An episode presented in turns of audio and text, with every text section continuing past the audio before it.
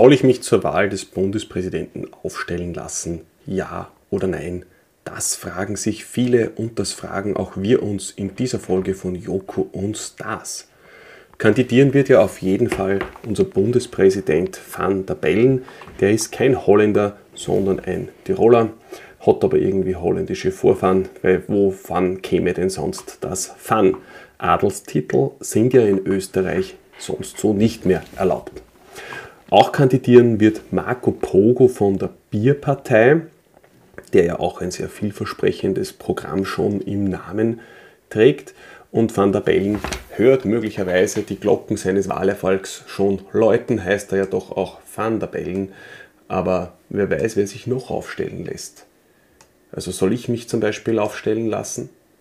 Ich wäre ja als Unternehmer mit Hang zur Rampensau durchaus in der Tradition eines Richard Lugners Wer den nicht kennt, der soll den bitte mal googeln.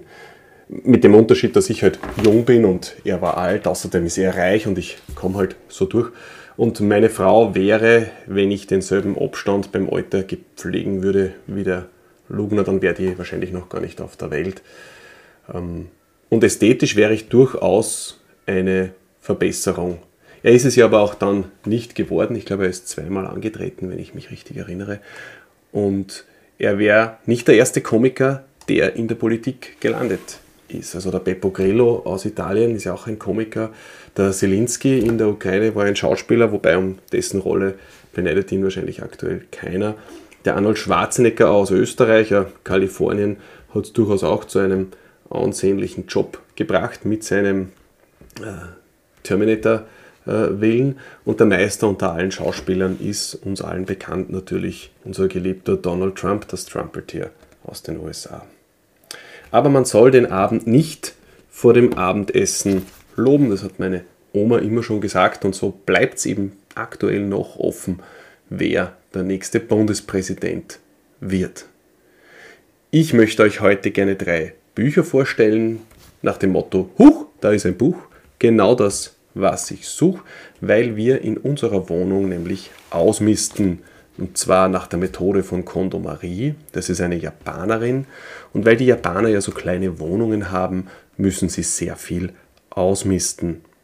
Die Japaner sind zwar auch im Schnitt ein bisschen kleiner, jetzt könnte man meinen, müssen sie nicht so viel ausmisten, weil ja in Relation alles auch ein bisschen kleiner ist, aber das macht das Kraut nicht fett die geneigten Hörer, die jetzt meinen, das ist ja rassistisch, was sagt er da, denen sei gesagt, das war nicht rassistisch, das war statistisch. Weil die Japaner sind nämlich mitunter eines der kleineren Völker, der Körpergröße noch gemessen, in der Welt, während die größten sind natürlich die Holländer. Vielleicht hat sie auch das dazu verleitet, in die Welt hinauszuziehen und sie zu knechten, weil sie sich für die Größten gehalten hatten. Auch das habe ich nicht erfunden, sondern auf Wikipedia gelesen. Ihr wisst ja, Wikipedia mitunter der zweitgrößte Traffic-Produzent des Internets oder der drittgrößte wahrscheinlich direkt nach Google und Porno.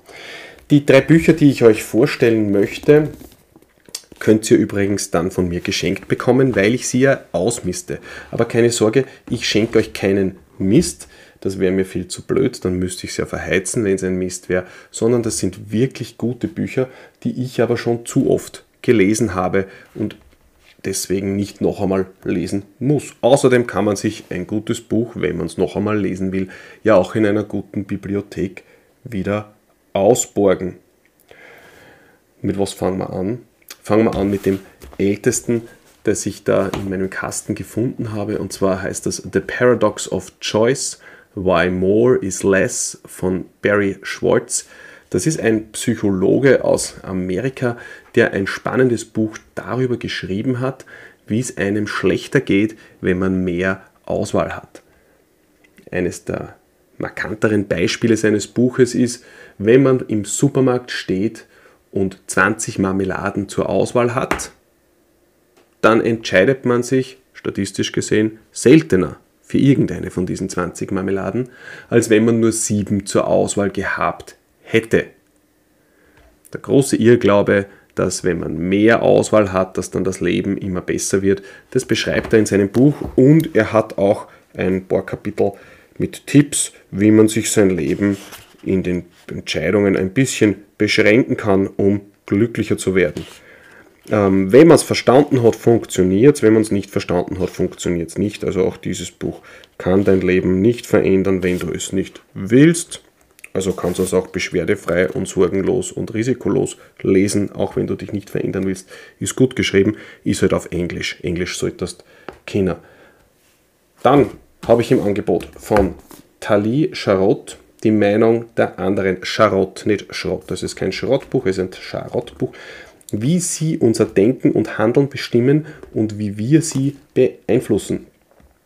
Vom Klappentext her, ein Unternehmer überzeugt Investoren, Milliarden in ein windiges Biotechnologie-Startup zu stecken. Einem Arzt gelingt es nicht, seinen Arzt zu einer wichtigen Impfung zu bewegen. Was entscheidet also, ob uns das Denken anderer beeinflusst und wie beeinflussen wir die anderen? Dieses Buch ist auch schon älter. Schauen wir mal, wie alt es ist.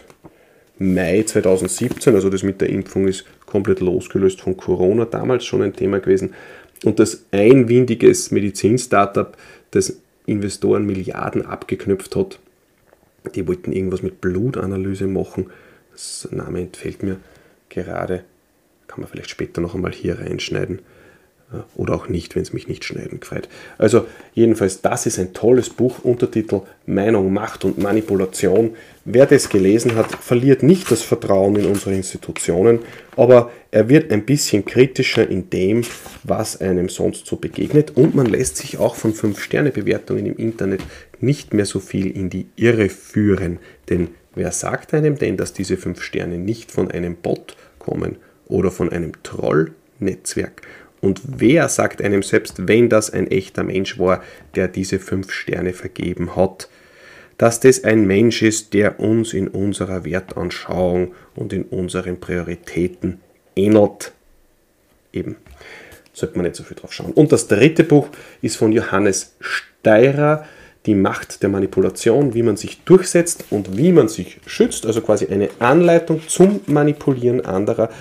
Und so eine Anleitung hilft eben auch, wenn man nicht manipuliert werden will oder wenn man aus eigener Überzeugung es darauf anlegt, Menschen nicht gegen ihren Willen zu manipulieren, sondern sie als ebenbürtig und auf Augenhöhe begegnen will. Das war kein ganzer deutscher Satz, aber ich bin gerade bei Minute 7 und 40 Sekunden und da darf auch schon einmal die Grammatik ein bisschen leiden. Recht viel länger möchte ich auch nicht mehr mit euch reden. Heute ist ein Feiertag. Meine Tochter ist heute gefirmt worden. Das ist ein Fest, das man in der katholischen Kirche feiert für all jene, die das nicht mehr wissen. Die katholische Kirche ist die Nachfolgeorganisation von Jesus Christus. Das ist unser Erlöser aus Israel.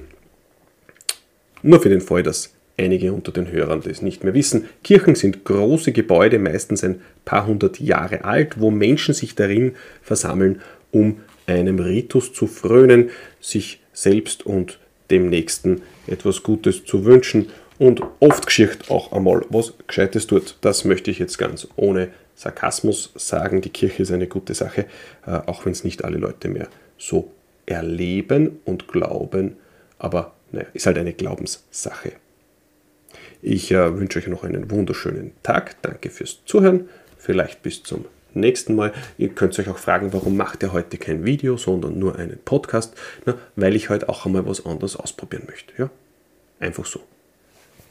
Also dann, viert euch. Und wenn du eines dieser Bücher geschenkt bekommen haben möchtest, dann schickst du mir einfach deine Adresse an johannes.kutzam.at und wann ich es nicht schon verschickt habe, dann schicke ich es dir